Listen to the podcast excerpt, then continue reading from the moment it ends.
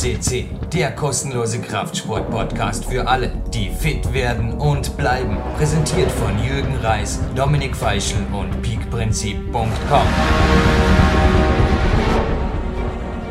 This is Dominik Feischl from PowerQuest CC. I'm from Austria and yeah, on the other side of the world, I must say, is Anthony Michael. And Anthony, first of all, thank you very much for taking the time and talking to us, to the podcast listeners. Thank you very much, man. Oh, absolutely. Thanks for having me. I'm, I'm excited to be here. Okay, so I got I got uh, around your articles a few months ago on T Nation. Also, then went on your site, which is very easy to to to find. AnthonyMichael.com. Very easy, just your name and it's a great site, I must say. I found a lot of articles which uh, which had my interest as soon as because I, I I, found myself in in a lot of articles, and I think a lot of readers of your page find this too. So, Anthony, first on the start, tell us a little bit about your upcoming, your background, and how you got started into training, and yeah, everything else.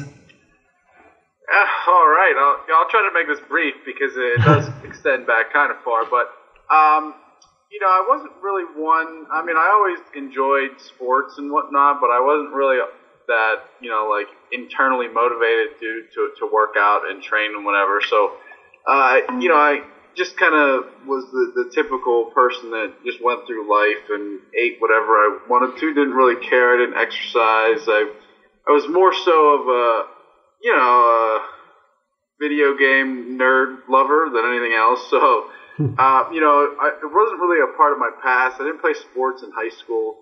Um, but then in 2001, so I was I was in high school at the time, ninth grade to be precise. I don't know, you know how, how schools are oriented across the world because I know America is different from everywhere else. Yeah, yeah, it is. Um, so I, I was proud. I was like 13, 14 at the time, I came across this underground kind of sport in tricking, which is kind of this blend of martial arts, acrobatics, uh, anything you really could think of that has any kind of jump, flip, spin, or kick thrown into one sport. So that really kind of caught my interest. And uh, over the years, I, I got into that, and later I'm talking like five years later. Uh, you know, when it was time to to make like career choices, I I didn't really know what I wanted to do, and I kind of defaulted onto this idea, and that's kind of where it all blossomed, and and that got me into the health and fitness space, and that got me into training with athletes, and then that got me into teaching, and then that got me into writing, and eventually writing is how you found me. You found one of my articles around came back to my blog. So uh, yeah, it's really, uh, I could say, unconventional compared to what most people kind of go through. I'd imagine where most people kind of play a sport and develop, you know, any kind of structure or interest that way. I, I kind of can't really explain how I got here, but I'm here and I'm happy to be here. it's good. It's good, and you. I think your site is growing. You have lots of readers, and I stumbled one of the first articles I, I read of you was, I think, the Northwood program, and really, really liked the the simple but highly effective programming because you are a guy, I think, who who don't want to overcomplicate things, and I really liked the the article about training with the barbell for one year. And uh, do you think that this still stands uh, this way, like you wrote it, that uh, people need to concentrate on the basics more and and put away a lot of the fancy stuff. Yeah, absolutely. I, I mean, a lot of the things that I write are really based around uh, my own um, just kind of way about how I, I do things. And I think there's there's one of the big misconceptions out there that you need to have a lot of equipment or that you need to kind of make things more complex than they they should be. So me personally, I, I use like two forms of equipment, if you want to call it that. Um, you know, I, I base my training around a barbell and gymnastics rings, even though gymnastics rings for me are relatively new. So it's basically a barbell and, and, and assorted bodyweight movement. So, uh, you know, just my own kind of perception of thinking what would stop people from even using that from like a, you know, a basic and equipment standpoint. I said, okay, well, if you don't have any kind of like power rack or anything to, to hold the barbell up, well, then, you know, you could still get a barbell and do stuff from the ground, you know, like deadlifts and, and things of that nature. And if you don't have anywhere to do body weight skills, well, what's the next viable thing? Uh, well, you can go to a park because most parks have things you can hang from and, and do body weight movements from. So my kind of whole thing was if you have enough money to just get a barbell and some standard iron plates and you have enough motivation to go to a park a few times a week, then you really have all you need.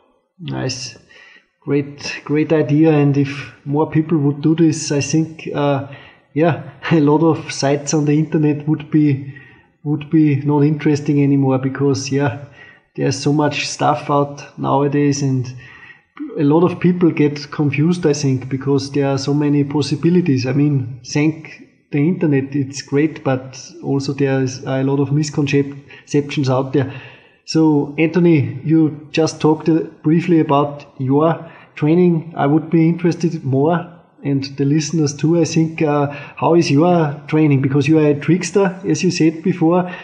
How do you structure a training week? Because yeah, I think you you have a lot of things to do, also a job and everything. So you are you are not you are not the guy who only has one thing to do. So you do many things. Yeah, I mean, it does get uh, complex at times, but where where I live, I'm, I'm kind of at the mercy of the weather. So I structure everything around the weather, and um, because you know, if it's cold and wintry and snowing, I'm not going to go outside and do much. And on the the flip side, when it's nice out, I, I kind of want to be outside. So, um, you know, my tricking as a whole has been down ever since I, I broke my foot in five places back in January 2011. So since then, it's been like a restructure, rebuild, and I'd say you know right now is is pretty much the most confidence I've felt on it, and it seems like it's a long time, but you know it's a foot, and anytime you're you're kind of balancing and moving on a whole bunch of different directions, there's always kind of like feelings of stiffness and just weirdness. So anyway, to get get back to your question, really, so I, I kind of have this guiding principle that uh, you know my training needs to really suit me, and I don't really owe anybody anything. So I'm going to do things that ultimately go best towards what I want. So you know, I, I kind of have this athletic side of, of my being, which is more the strength and power and acrobatic side. And then I have this aesthetic side, which is more along the lines of building an X physique, which is something I talk about. So I kind of merge them two depending on the season. So, for instance, right now it's winter season for me. Um, and right now I'm doing a lot more uh, just strength training movements, barbell exercises. I do a few acrobatic things in my garage, but it's not really too um, too oriented to like the tricking and, and, outside thing. It's more towards like the physique end. And then uh, you know, starting next month, whenever I'm kind of preparing for the the nicer weather, i am gonna start to incorporate some. Uh, you know, preparation for the high intensity hops, jumps, leaps, bounds, all that crazy stuff. So I'm pretty much bound by the weather, and I hmm. basically do whatever I feel like I need to do. So I won't train like a, a power lifter or an Olympic weightlifter because I'm not one. So that's kind of really the whole theory of you know I don't really owe anybody anything, and nice. I just go by what I need to do. Nice. Uh, I think the weather is the same in Pittsburgh than here in Austria. Currently, we have winter and it's cold, and yeah. Uh, I the Super Bowl, I think it was two years ago.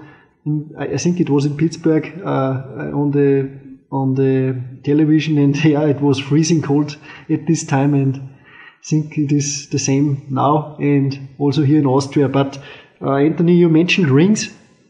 Uh, I would be interested. Uh, how do you do you like the rings and uh, also, I read on your blog about PLP uh, from Chad Waterbury, the system where you're doing push-ups, pull-ups, and lunges, and you uh, working your rep numbers up every day. You you put one more rep into your routine, and uh, I would be interested how how did you like the results of it? Because I was also experimenting with it, and I was I I loved it. I always do it with some of my clients too because it's a very convenient way for training, I think. Yeah, so about the gymnastics rings, I, I love them actually. I I really if, if you have space for them, if you have anywhere to hang them, and you have the you know the the overhead where you could actually like get above them and do dips and stuff, and then eventually progress towards muscle ups. I I recommend it. Uh, really, I mean, outside of a, of like I kind of mentioned earlier, outside of a barbell, you know, I, it's kind of secondary. And, and I love anything you can do on them. I love the the challenge that, that they bring compared to I guess I guess more barbell exercises and more traditional strength movements are more kind of grinded out. But once you get on the rings, it's it's really a whole different animal, and you you go back to square one. And I'm really not that good, all things considered and that's kind of what's so fun about them. So you know, it's more, it's a different kind of challenge, and that's why I like them. And you know, the results are are there too. Most people that that are good with gymnastic skills are, you know, they need a lot of the, the muscular strength and control to, to do them. So it's not like it, it's going against what what I would want or need. But with PLP, yeah, I, I did PLP um, a little bit after it came out. That was actually kind of right after I, I got out, off my cast um, got out of my cast and off the crutches from my foot, and I was looking for something that like could stress my system that would be low load and low danger to my foot. And uh, I personally found the results to be rather incredible, and I the only thing I could think of is that it's so simple that that people would think it wouldn't work, so that they wouldn't do it. But it's really so simple and so effective. There's really no reason for you to not try it out as long as, in my opinion, you got to be able to do like eight pull-ups rather comfortably, and then if you if you want to try it out, I think there's no reason why you shouldn't.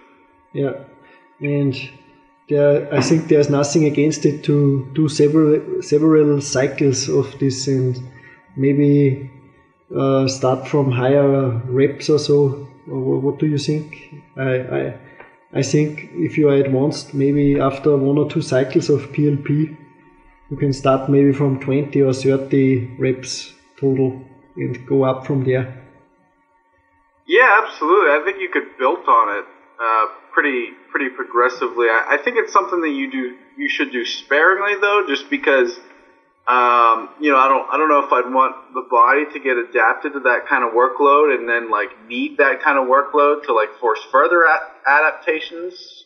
So what I mean by that is, you know, if you're starting from like a baseline level and you throw PLP on top, then your body gets used to that kind of PLP high frequency training, and then you're going to need similar kind of training to, you know, further improve. But I think as far as like using it once a year is kind of once or twice a year is like a um, like a, just a sh- shock method almost. It's great. It really um, it's it's really great around kind of this this time of year whenever you're transition. Well, for me, whenever you're transitioning to more of you know the the strength side and you're trying to get more. Okay, well you need to lose maybe a few pounds of body fat, not too many, but that PLP tends to decrease body fat and increase uh, muscle size simultaneously, which is what everyone really wants, and that's why I said everyone probably should give it a go.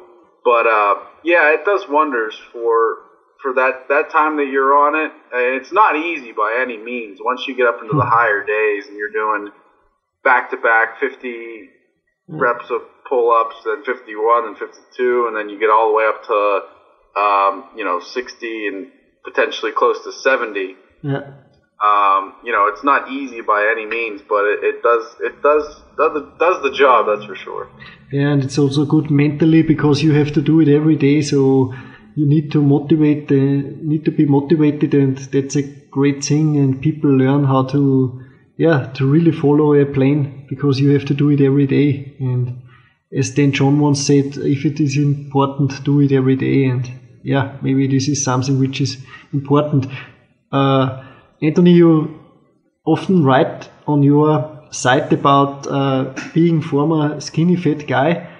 And what do you think? Are a lot of people nowadays at this body structure or yeah is it you you are you are a real example of someone who yeah who got through it i think and yeah do you think that lots of people could do it and how hard was it to to to to get by right so um, the whole concept of skinny fat if anyone is curious is you know it, it they're opposite words. How could you be both skinny and fat? But there's a certain kind of, uh, I guess it's not really a body. It is a body type, but whenever you have this skinny fat syndrome, is what most people call it, is you know traditional, typical skinny guys that have trouble adding muscle, but whenever you kind of start at that base and then you layer some lifestyle and cultural kind of bad things on top of it, in which case your hormones kind of go to whack. And then from that skinny kind of base, you also find it rather easy to put on fat. So, where the, the traditional kind of recommendation is, you know, if you're a skinny guy, you just need to eat and eat and eat and eat. Whenever you're skinny fat and you have those kind of balls of problems, or, you know, those problems associated with it, whenever you go and eat, eat, eat, you're more prone to rather get fat than just kind of gain muscle. And whenever that happens, whenever you fall into that category, in my opinion, you have to approach things a little bit differently than the way someone that you know didn't have that both skinny and fat background. So, um, and again, that has a lot to deal with uh, kind of this this idea of having stubborn body fat, which there's actually some you know some backing behind body fat being different and stubborn body fat not really responding as well to the whole fat burning cascade. So again, it's kind of just resetting your body to a baseline level and not really following the traditional path.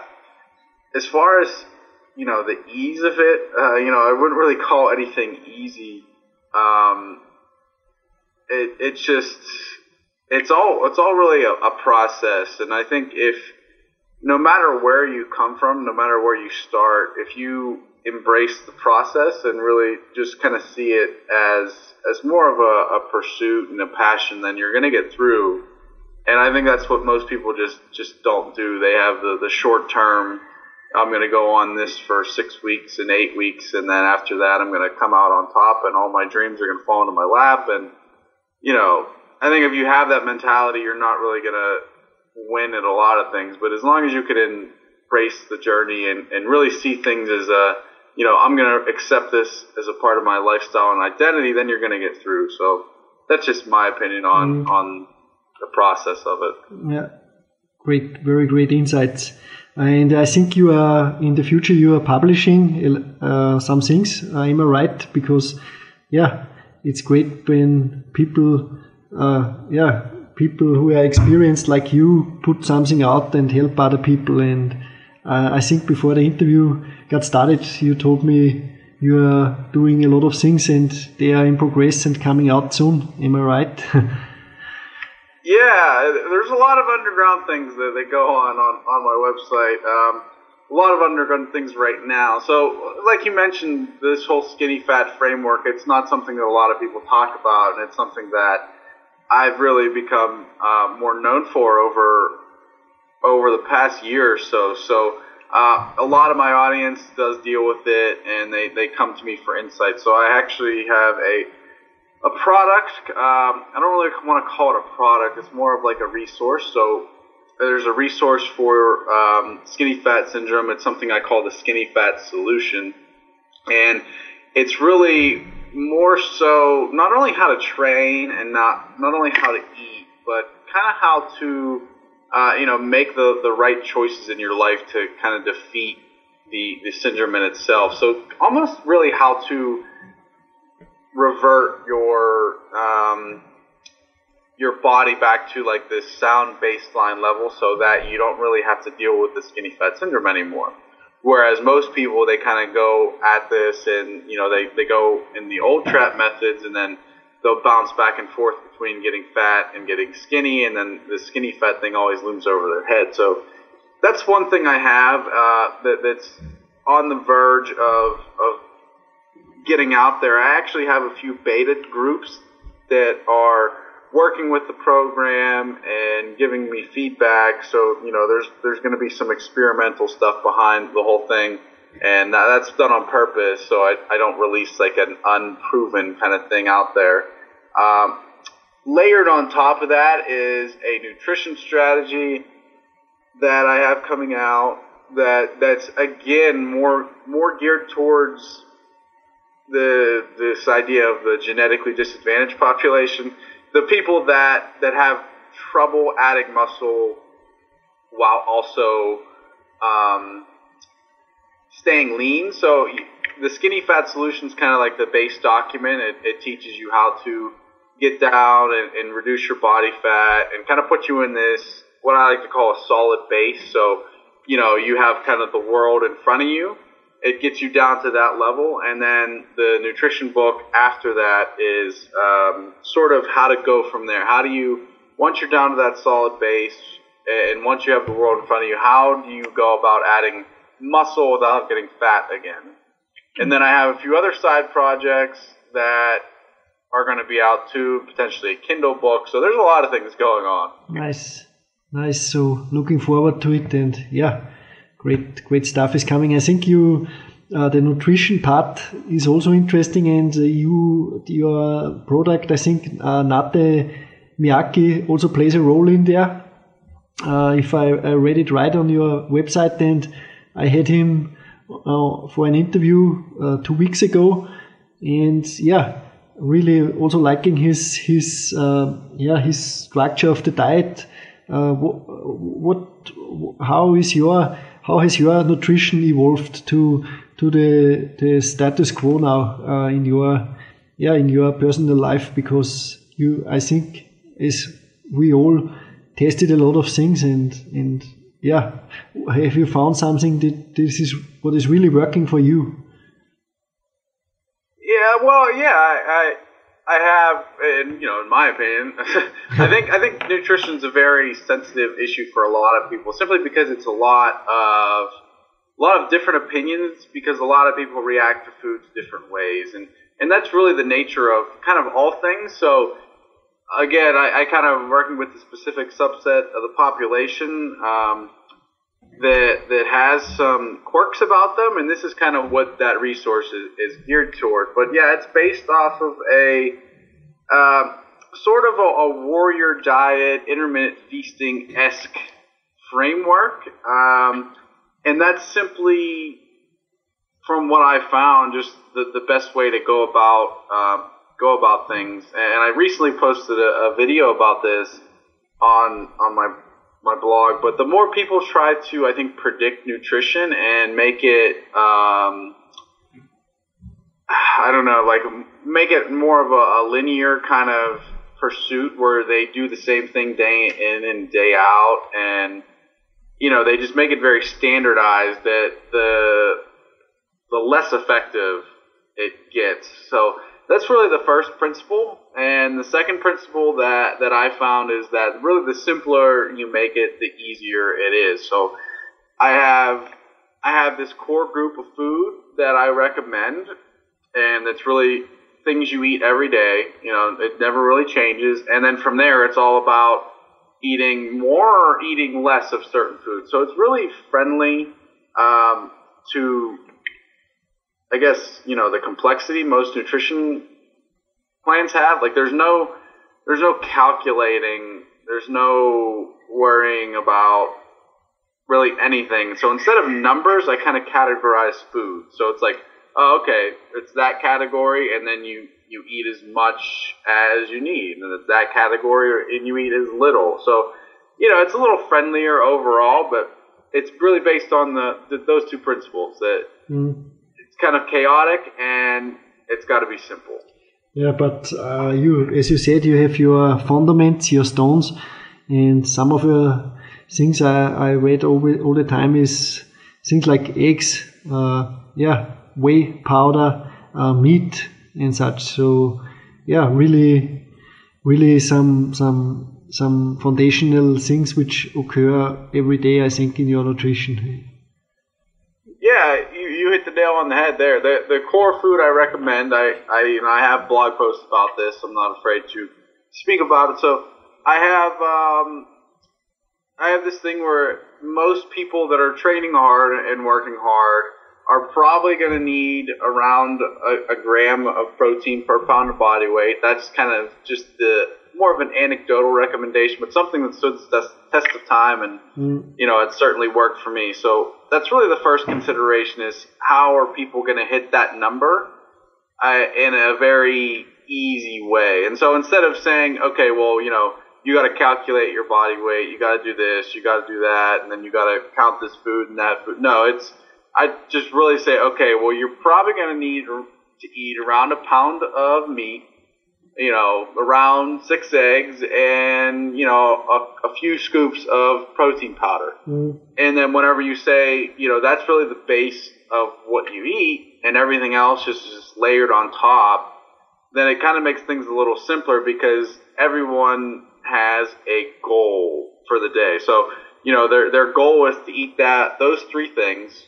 And then once you hit that goal, it's more so just filling in the gaps. And that, that tends to make things easier and, and just a lot more manageable. Great, great advice. And yeah, you also keep it simple with the supplements. I think. Uh, do you have things you recommend for an athlete? Uh, things which worked for you too, and yeah, helped you. Yeah, so I, you know, I, if you want to consider whey protein a supplement, then that's one of the ones I recommend, just because it's it's a cheaper source of protein, and uh, yeah, that that that's about it. Mm.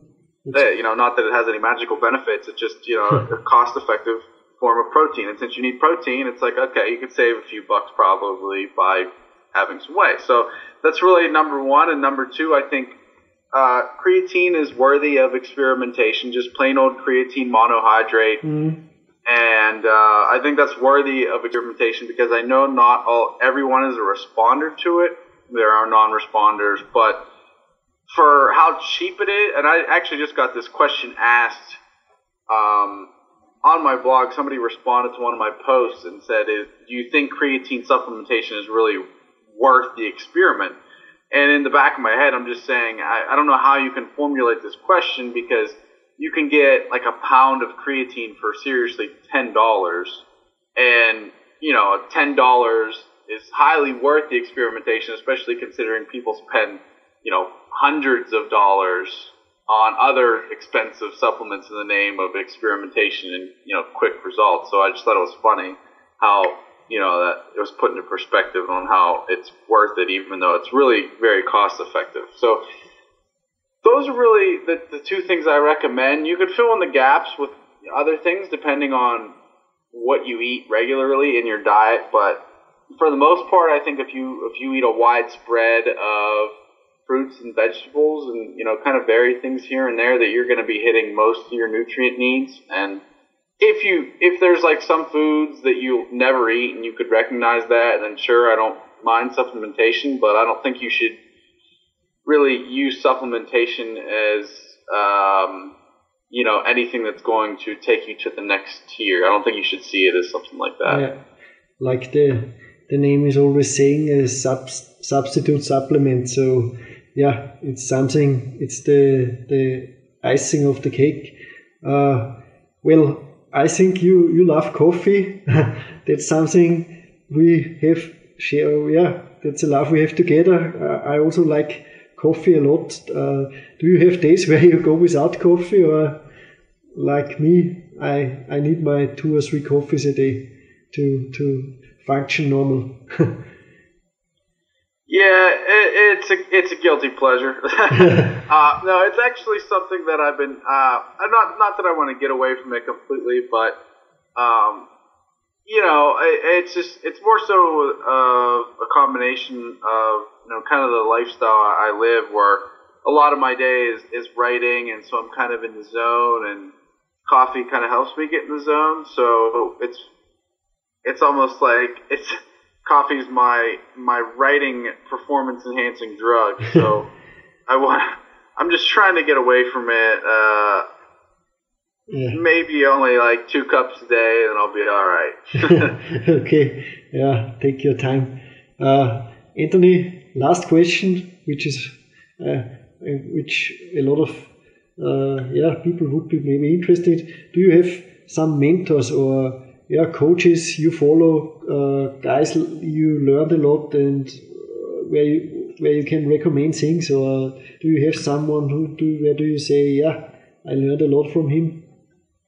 Yeah, I, I have I have quite a few mentors. Uh, it's, it's funny you mention that because I don't really I don't really keep in contact with them anymore, and some of them were kind of weird internet brought about mentorships too. But yeah, uh, sure, I'll, I'll mention them. So I, I first of all I I was lucky enough to intern under um, two coaches in Buddy Morris, who's still around in the U.S. I think he just recently opened up a gym and you could find his writings on uh, you know elite fitness from way way back, and he's worked with many uh, American football teams. And the second one that was under that same internship is James Smith.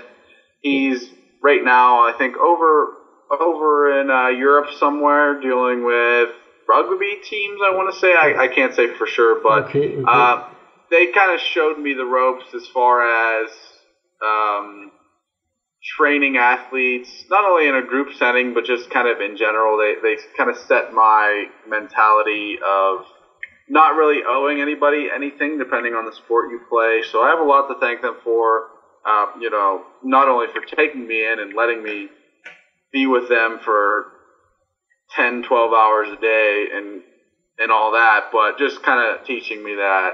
And um, kind of taking a step back from there, really the biggest influence in my life, and this goes back to 2001, whenever I came across, came across tricking. There's there's a guy who goes by the name of Jujimufu. His real name is John Call. He runs a website called Tricks Tutorials, which is something you should probably Google. Mm-hmm. Uh, but anyway, it's this uh, it's this tutorial hub for tricks. That's kind of how it started, and he naturally got into health and fitness to better his tricks. So um, through him, he kind of started experimenting with all these crazy things, and he would write about them. And since I was into tricking at the time, I was naturally kind of interested in what he was interested in, and I naturally fell into the same things he did. So I became interested in health and wellness later, and he kind of paved the way for everything I've done to this point. and uh, you know I thank him a lot for it. I still keep in touch with him, and he's really one of the biggest, just all around motivators and mentors that I've, I've had. So those are really the three big ones um, that I, I would point out. Nice, very very good advice, and yeah, thank you, Anthony, very much. I mean for your time. We we hopefully stay in contact. I also want to send you our PowerQuest uh, T-shirt. Maybe you you you can wear it for training or something else. I I'm I need to send it to to the US, and yeah, uh, it's a, a, small thank you for for taking the time for us, and yeah, uh, thank you very much, and we are all looking forward to your projects which are coming out in 2013. The year is the year is young, and yeah, I think a lot of things are coming. Am I right? yeah, absolutely. Uh, yeah, I just want to say thanks. Thanks for having me. Thanks for saying all, all these nice things about me. Uh, it's a privilege and an honor. If any of your uh, listeners, you know, if they want to get in contact me with me and ask me any questions, my uh, again, you, you already said the, the URL to my blog. Um, they can go there and, and, respond to any any comments. They can um, they can even reach me via email. My email address is on, on my blog. If you if you keep your question pretty uh, simple and Yeah. short and to the point. I get a lot of email, but I always I always filter through it. I'm always willing to help out others because there are a lot of people that help me out in the uh, you know in the whole process. I know the, the, my last name's a little tricky to spell though, so uh, my direct URL is, is Anthony A N T H O N Y and Mychal is spelled M Y C H A L. Just for anyone listening on audio that gets confused there. So slap those two together, and that's my URL. Yeah, nice. That's that's great. And uh, yeah, we also will link our listeners to uh, your website, and it's again anthonymychal.com. And yeah, people should check it out. You have a lot of things in there, PDFs, also the Northwood program and such. Uh, really recommendable for the people out there for who are searching, yeah, good effective stuff, but which is also uh, doable and uh, especially it's simple and simple does not mean easy. That's that's a small reminder. Okay, Anthony, thank you very much, man. I hope we stay in contact and yeah, uh, looking forward to hear from you again with new projects you are coming out. All right, you too. Stay warm. Yeah, stay tuned. Bye bye.